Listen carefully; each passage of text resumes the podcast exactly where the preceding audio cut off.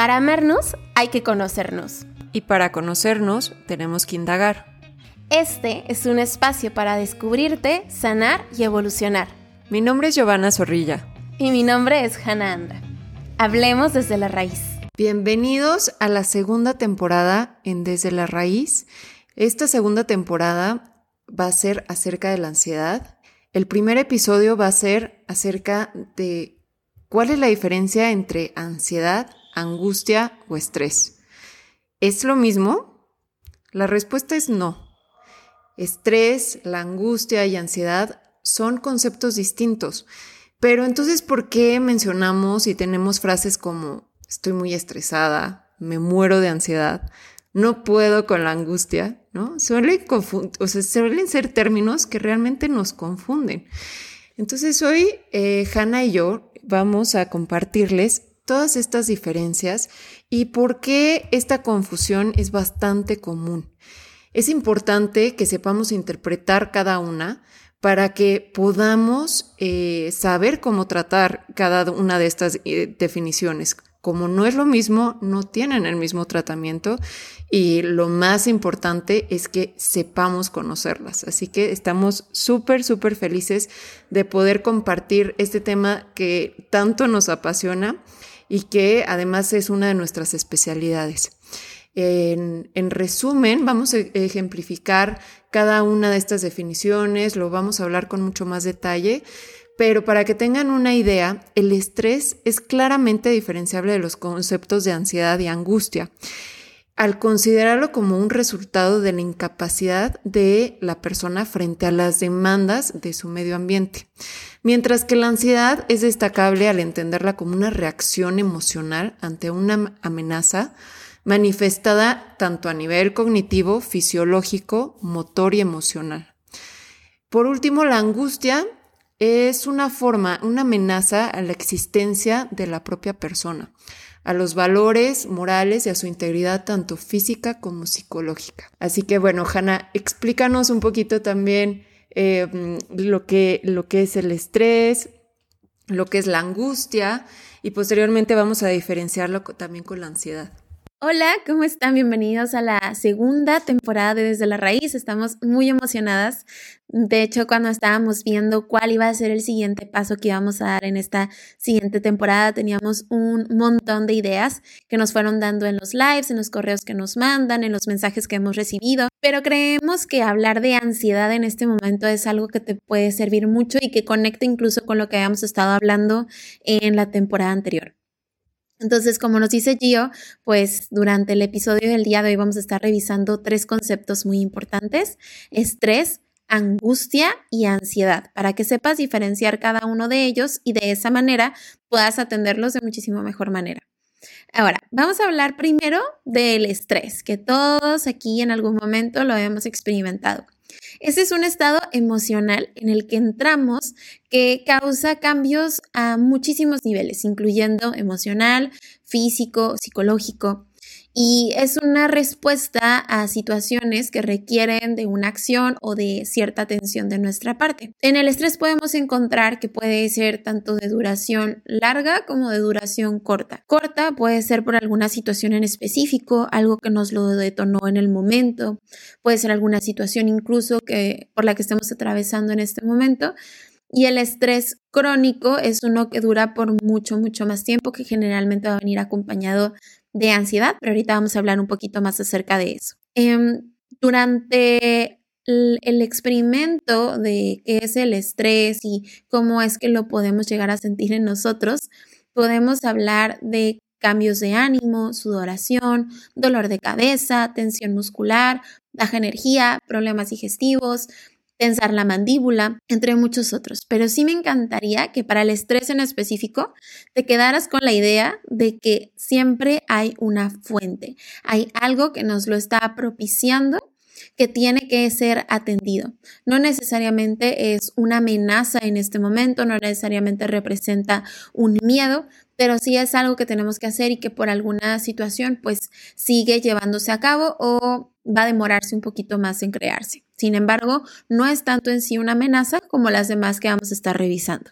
La angustia, por su parte, también es un estado emocional, pero este combina la preocupación, la tristeza, el miedo e incluso el dolor físico y nos presenta situaciones que realmente no tenemos la habilidad para manejar, incluso situaciones en las que tal vez nosotros no somos el personaje principal, es decir, tú no puedes hacer mucho por esa situación, lo que causa impotencia y pues una gran angustia.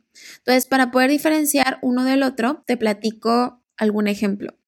En el tema del estrés, creo que podemos encontrarnos perfectamente con eh, el área laboral. A lo mejor me causa mucho estrés que tengo que eh, mandar este trabajo, pero todavía me quedan unas tres actividades más antes de poder pasar a este correo que tengo que mandar. Entonces estoy un poco estresada porque todo me tiene que alcanzar antes de mi horario laboral. Entonces ahí puedo ver que hay un predisponente, que hay lo que está pasando, que no necesariamente simboliza una amenaza, pero que sí me tiene bajo cierta presión. Mientras que en la angustia podemos encontrar que no está bajo nuestro control. Entonces podemos ver que a lo mejor alguien nos dijo que iba a llegar a, casa a las 10 de la noche, pero son las diez y media, las 11, no contesta el teléfono, no sabemos muy bien dónde está. Entonces empezamos a generar esta sensación que va más acompañada de tristeza, de preocupación, de miedo, que finalmente pues se, se detona en angustia.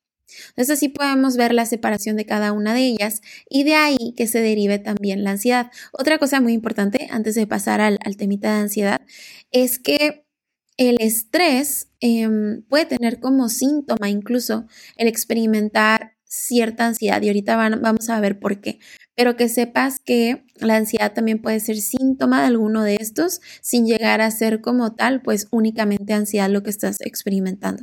Se pueden combinar en algunas ocasiones, pero no necesariamente em, solamente vamos a llamar a todo ansiedad o a toda angustia o a todo estrés, sino que es muy importante tener en cuenta estas características en específico. Ok, perfecto. Con eso podemos diferenciar muy bien lo que es el estrés de la angustia. Ahora, ¿qué es la ansiedad? Los seres humanos disponemos de estos recursos naturales para la propia protección ante un peligro, lo que en ocasiones se conoce como ansiedad o miedos desadaptativos. Sería como, como si naciéramos con esta herramienta que actúa como señal de alerta ante un peligro. Les voy a poner estos ejemplos para que quede un poquito más claro. Imagínense una situación que se presenta, tienes un examen, una prueba súper, súper importante.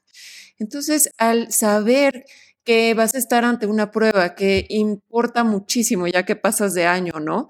Pues nuestro cerebro interpreta que tiene que aumentar este rendimiento y manda una señal que activa esta rama simpática en donde tenemos varios síntomas y se activan varias partes de nuestro cuerpo para poder tomar acción. Imaginémonos también otro ejemplo, uno, uno distinto, que vamos pasando por, por ejemplo, en una calle, en una avenida grande y escuchamos gritos de terror y vemos a gente corriendo hacia una dirección. Obviamente, al nosotros presentarnos, eh, ponernos en esa situación, necesitamos tomar acción. En nuestro cerebro, igual, mandamos una, una señal en donde tenemos que actuar de forma rápida. Entonces, sin pensar, intentamos correr o intentamos refugiar en algún sitio donde eh, dejemos de estar en esta situación de peligro. Ante estas situaciones, nosotros mandamos esta señal a nuestro cerebro de peligro. Y esto es algo en el automático, en donde nuestro sistema nervioso simpático se activa y eh, ahí es donde nosotros tomamos conductas tanto de, eh, ante esta amenaza, tanto de escape o de lucha. Por ejemplo, imaginémonos en épocas eh, cavernícolas, ¿no? Imaginémonos que está un cavernícola y empieza a escuchar un sonidito a su alrededor. Pues, ¿qué es lo primero que piensas? El cerebro no se va a que, no, pues igual es un conejo por ahí. No, se va y piensa lo peor, porque de esta manera es una forma de protegerte y es una manera de, eh, de, tomar acción para, para, poder sobrevivir. Entonces, el cavernícola no va a pensar el mejor escenario, va a pensar el peor escenario y se va a preparar tanto o para luchar contra el enemigo, el posible enemigo con, con el que se encuentre, o para huir y correr de ese peligro que eh, pues quizá él no pueda enfrentar por sí solo. Cuando el sistema nervioso simpático se activa, se, liberan diferentes hormonas para aumentar la presión sanguínea, como por ejemplo el cortisol, eh, también eh, se activan ciertos neurotransmisores en donde también los músculos eh, se, tensan, catecolaminas como la adrenalina, norepinefrina y dopamina. No vamos a entrar mucho a estos temas, pero sí lo que queremos recalcar es que nuestro cuerpo existen varios cambios físicos y químicos en nuestro cerebro para podernos preparar ante esta situación eh, de miedo, de, este peligro inminente y por lo tanto eh, poder tomar acción. Ahora, ante esta situación, actuamos en base al miedo o a la ansiedad. La diferencia también es clave entre estos dos porque la ansiedad se, se refiere con la anticipación. ¿A qué va? Que eh, se, se anticipa ante estos posibles futuros difusos o impredecibles, mientras que el miedo se relaciona con uno o varios estímulos eh, de situaciones presentes. En esta parte de ansiedad son miedos, son pensamientos de cosas que ni siquiera han llegado a pasar, pero nos genera esta incertidumbre. Ahora, ¿qué pasa si este mecanismo desadaptativo se relaciona con estímulos o situaciones que no representan un peligro o amenaza real y permanecen por mucho tiempo?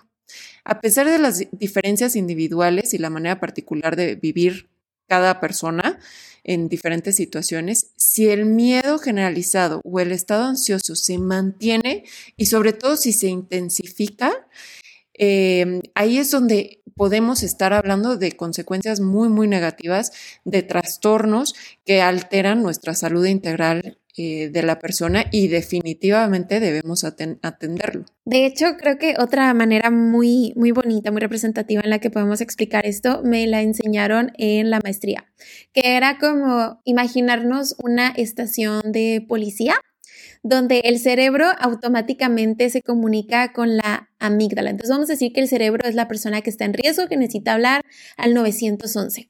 Entonces el 911 es la amígdala, que es nuestra línea de emergencias cerebral, y ella es quien manda la señal a otras estructuras de que nos encontramos en peligro. Entonces se cuenta que la amígdala es la que manda las patrullas a todos lados, la policía a todos lados para que empiecen a actuar. Y de ahí resultan algunos síntomas de ansiedad, como puede ser la sudoración, las palpitaciones. Y todo esto sucede incluso antes de que tú puedas hacer consciente el estímulo. Entonces el cerebro ya está em, percibiendo incluso algunos peligros antes de que tú conscientemente los percibas como tal.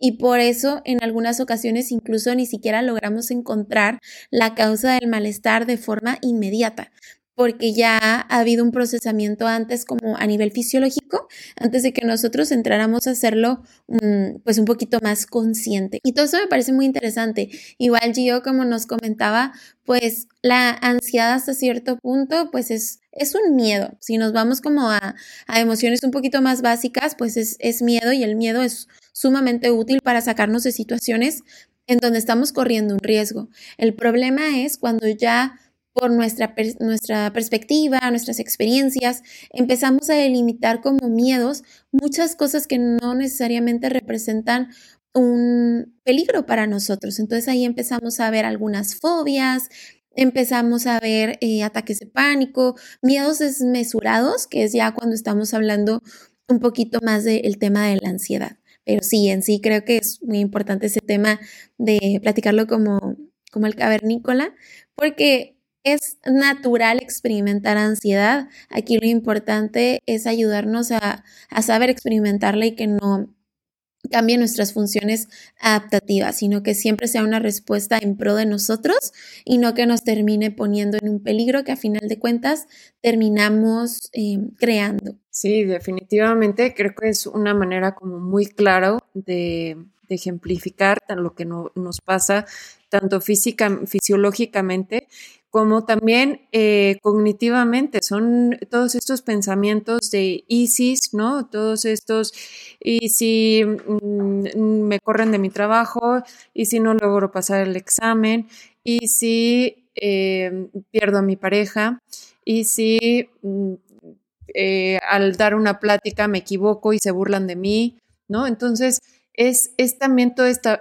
identificar toda esta parte cognitiva, todos estos pensamientos eh, y síntomas de la ansiedad que vamos presentando.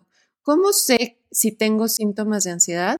Por ejemplo, puedo llegar a tener manos o pies fríos, eh, temblores, eh, que nuestras manos empiecen a temblar, eh, sudoración, dolor de cabeza, boca seca, ojos secos, problemas estomacales como colon irritable o gastritis, problemas para dormir, temblor de voz, despersonalización, entre otros. Entonces, em, si tienes alguno de, o varios de estos síntomas, definitivamente hay que pedir ayuda. Ahora, ¿cómo sé, de acuerdo a si ya tengo varios de estos síntomas, cómo sé si necesito como un tratamiento o necesito ir al psicólogo eh, para, para un proceso mucho más profundo y detallado? Es importante saber si todas estas sensaciones nos sobrepasan o, nos hacen sufrir, analizar si en una o varias áreas de nuestra vida eh, se ven afectadas o reduce nuestro rendimiento. Por ejemplo, eh, no puedo presentar el examen o en mi trabajo me piden hablar en público y definitivamente le tengo pavor a hablar en público. O eh, mi trabajo queda a media hora de donde vivo y no, no puedo conducir porque me da muchísimo miedo agarrar el volante. Entonces, si estos síntomas ya afectan en tu día a día en una o varias áreas, definitivamente es momento de pedir ayuda. Así es, creo que para cualquier temita que tenga que ver con la salud mental, eh, siempre que tú estés identificando que ya está afectando en tu vida personal de una manera importante en cualquiera de tus esferas laboral, académica, personal, familiar, social, ya es súper importante que encuentres este acompañamiento para poder hacer los cambios necesarios.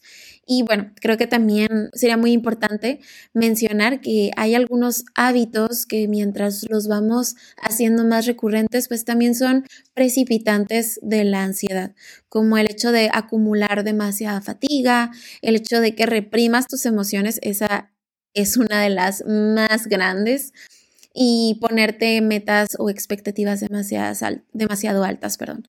Hay varios predisponentes por ahí a los que podemos estar atentos que pudieran estar generando que poco a poquito pues experimentemos ansiedad hasta que se vuelva ya algo más, más crónico o que esté afectando a las diferentes áreas, como nos decía Gio. Sí, no, y fíjense, de hecho, solo una cuarta parte de las personas con que tienen, que padecen de algún trastorno de ansiedad, recibe tratamiento. Y también como dato curioso que a mí realmente me impacta el, este estudio que, que publicó la OMS, es que México es el país número uno en estrés laboral. Entonces, realmente le ganamos a Estados Unidos y a China, que son potencias mundiales, eh, en, en padecer de este estrés y también de padecer de estos trastornos de ansiedad. Entonces, es de suma importancia saber y reconocer cuando ya eh, esta ansiedad pues no, no está en nuestras manos, no, no la sabemos eh, gestionar y poder pedir ayuda profesional para poder eh, saberla gestionar y, poder tener una mejor calidad de, vida, que finalmente ese es el objetivo. Por otro lado, queríamos compartirles, Hanna y yo, esta carta hacia la ansiedad, que realmente creo que ejemplifica muy bien cómo, cómo vive una persona con ansiedad y sobre todo cuál,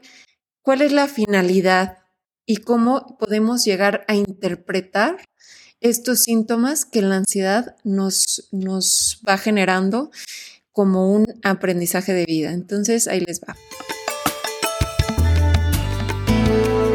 Querida ansiedad, hace ya algún tiempo que decidiste aparecer en mi vida y convivir conmigo.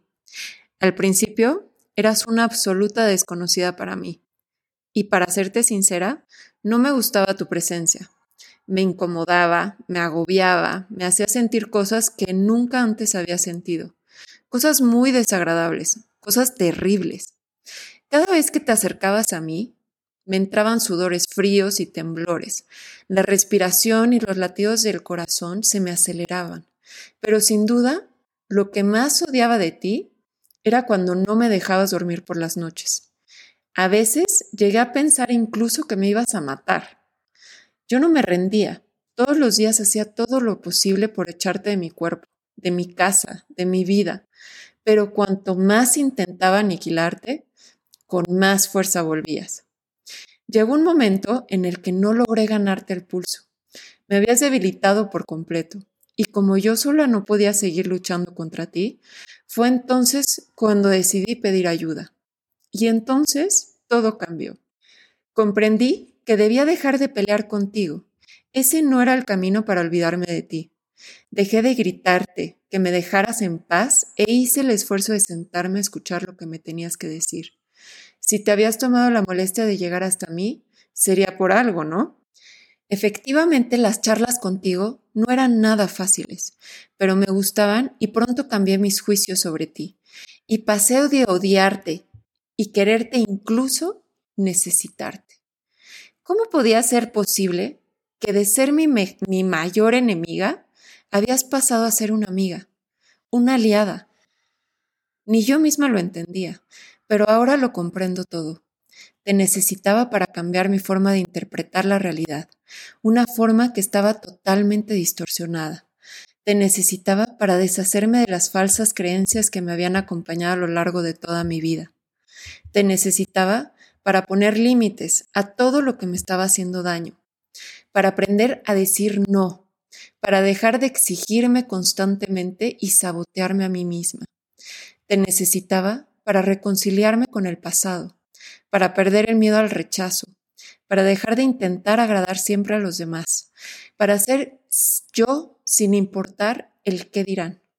Te necesitaba para dejar de castigarme, para aprender a cuidarme, para dejar de depender de los demás, para expulsar lo tóxico y tomar el timón de mi propia existencia. Te necesitaba para destruirme y volver a construirme, para recuperar mi libertad interior, mi esencia. En definitiva, te necesitaba para volver a sentirme feliz y plena. ¿Ansiedad? Ahora puedo decir abiertamente que eres lo mejor que me ha pasado en la vida. Hace tiempo que te fuiste, no te echo de menos, porque me has enseñado muy bien a defenderme sola. Pero si en algún momento necesitas volver, no te preocupes, estaré dispuesta a recibirte, a acogerte y aceptarte. Gracias, ansiedad, por descubrirme, por cambiarme, por ayudarme a crecer. Gracias por darle sentido a mi existencia. Listo. Esa es una carta a la ansiedad que seguramente por ahí ya la habíamos escuchado. Entonces, em, pues para que sepan que es una gran herramienta que a la que podemos recurrir para restablecer el lugar que la ansiedad tiene en nuestra vida para hacerle saber que aunque nos da miedo, aunque no la comprendemos, aunque a lo mejor incluso fue una em, sensación muy diferente a lo que habíamos experimentado durante nuestra vida, también estamos dispuestos a ver las señales que tiene, porque si de algo estamos seguros es que la ansiedad no aparece porque sí. Y no es un trato de, de romantizarla, pero sí de entender que estas señales que la ansiedad tiene es para indicarnos que algo tiene que ser modificado, que algo tiene que ser atendido o que algo incluso estamos sintiendo y necesita ser validado. Entonces, para que tengamos esto en cuenta, este fue el recurso de la plática que tuvimos el día de hoy en el podcast. Y bueno, ya nada más. Por último, me gustaría aclararles un poco cuál es la distinción entre un trastorno y una emoción de ansiedad. Y bueno, son bastante diferentes porque una emoción a fin de cuentas es algo muchísimo más pasajero. Un trastorno de ansiedad cumple con diferentes requisitos. Entonces, em, creo que de esto valdría tener un, capítulo diferente para que puedan conocer que no es lo mismo sentir ansiedad como la platicamos el día de hoy, así como, como sensación, como emoción del momento, a sentirla o a obtenerla como un trastorno real. Entonces, em, por eso es que más adelante vamos a seguir hablando mucho más de este tema. El siguiente episodio se llama ¿De dónde viene la ansiedad? Entonces también vamos a seguir platicando un poco de los eh, predisponentes, vamos a seguir hablando acerca de estrategias, herramientas, pero con esta carta creo que nos estamos dando una idea bastante grande y bastante linda de qué es la ansiedad y cómo podemos empezar a convivir con ella. Claro, las personas que quieran eh, volverla a leer la pueden encontrar en Diario Femenino. En Psicología y Ansiedad se llama Carta mi ansiedad, un mensaje terapéutico y muy liberador. Y la verdad es que si empezamos a cambiar em, y, y, a interpretar esta ansiedad de una forma positiva, como, como lo que el mensaje que, que describe esta carta, pues de esta manera podemos conocernos mucho más y podemos eh, aprender a gestionarla, que, que, como comentaba Hanna, pues vamos a hablar con mucho más detalle eh, acerca de la ansiedad, también los tipos de, trastornos que, que existen.